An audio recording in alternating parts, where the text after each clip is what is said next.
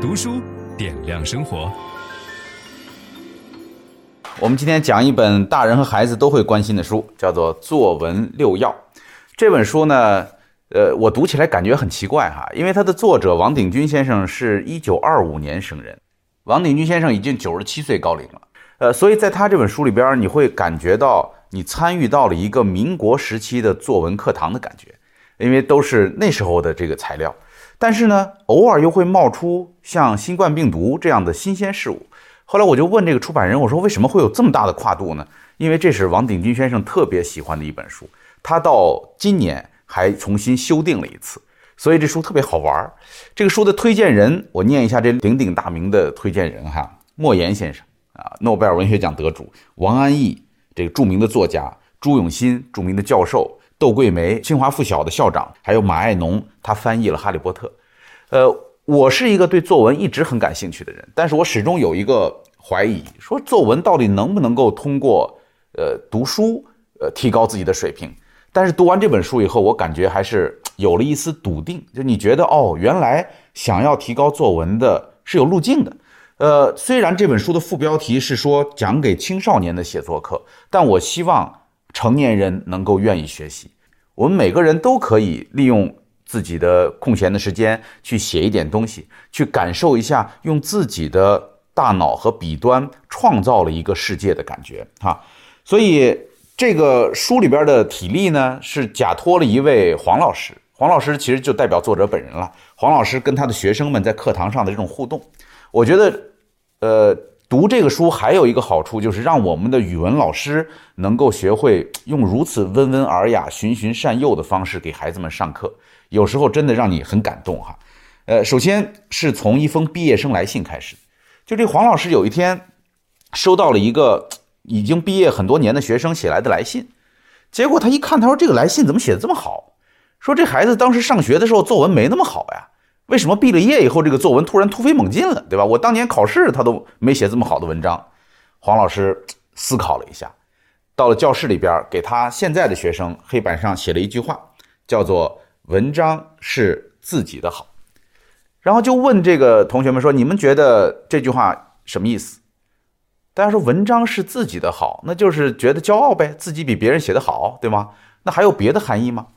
他把这个“自己的”三个字儿加一个引号，文章是自己的好哦。大家理解，说原来讲真心话、讲老实话，而不是说别人的话，这个对一个文章来讲是非常重要的。大家有没有观察到，我们现在很多小孩子写作文的时候，满口里边说的都是在书上读来的话，都是范文里的话，或者老师期待你说的那种话，对吧？呃，一个阳光明媚的下午，每天都是阳光明媚的，对吧？出了门看见一个老老呃老婆婆要过马路，然后我过去扶她，这就是你你会觉得都一样，但实际上那个是别人的话。我们需要能够找到自己内心的东西。很多孩子不会写作文的非常重要的原因就在于他们不知道上哪儿去找自己内心的话。我们一到写作文就正襟危坐，就吓坏了。然后这个作者就跟他的。呃，学生一个叫小玲，一个叫傅家芝，说这个在生活当中有特别多我们可以观察的机会，这些机会呢就能够找到我们自己想要表达的东西。他说，几乎所有的作家最初的动机无非要诉说自己的心事，引用古人的话叫做“诗以言志”。文学创作是语言的艺术，要把自己的事情说得让别人受感动、得启示。引用西方一位批评家的话，叫做“给人知识，给人娱乐，给人教训”。即使是别人认为难为情的事情，你也可以说得精彩动人，寓意深远，得到声望和尊重。不如意事常八九，那就用写作来补偿。就是写作可以给我们创造一个避难所。他就问这个小林和傅家之，他说：“你们身上穿的这个校服，对吧？你们有没有观察过这个校服有什么特点？”民国时候的那些孩子们呢，会在这个校服上绣名字，啊，把自己的名字绣在这个校服上。那好，怎么绣的？是你自己亲手绣的呢，还是你妈妈帮你绣的？这个小林说：“我自己亲手绣的。”那你绣的过程当中有什么事儿呢？你觉得好绣吗？对吧？有没有扎到手？扎到手以后是什么感觉？当你扎到手以后，那个那一滴小的血珠印在了这个衣服上，你有什么想法？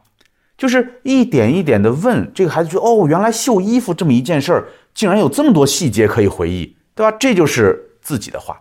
所以，这个作者讲，就是他借黄老师的口讲说，故事可以是假的，但是情感至诚无伪。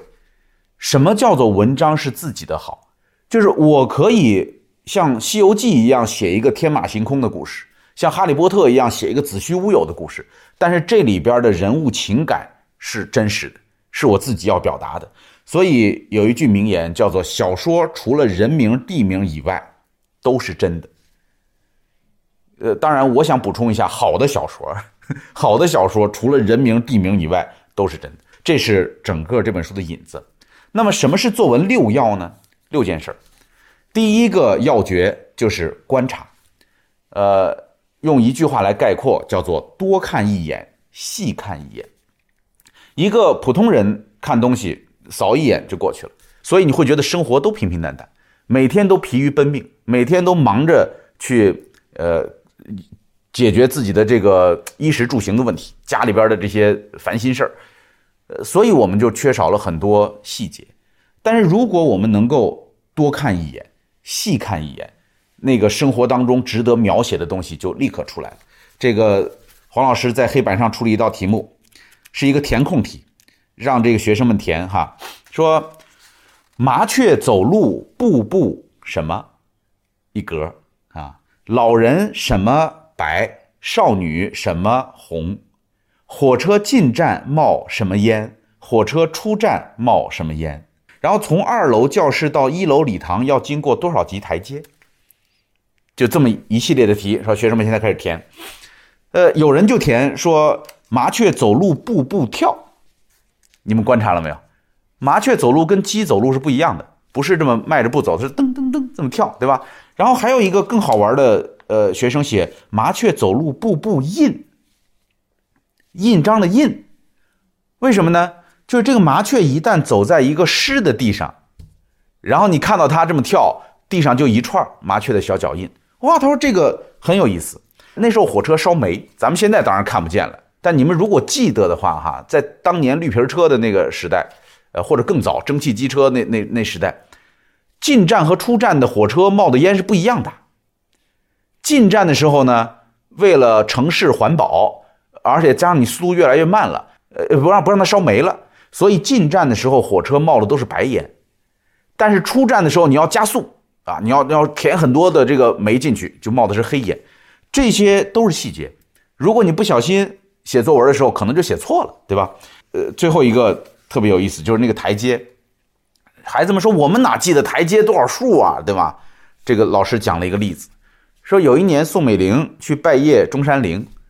各家报馆都在写这篇文章，只有其中一家报馆写说中山陵由平地到陵上的石阶是三百九十二级，就用这句话做开头，拔了头筹。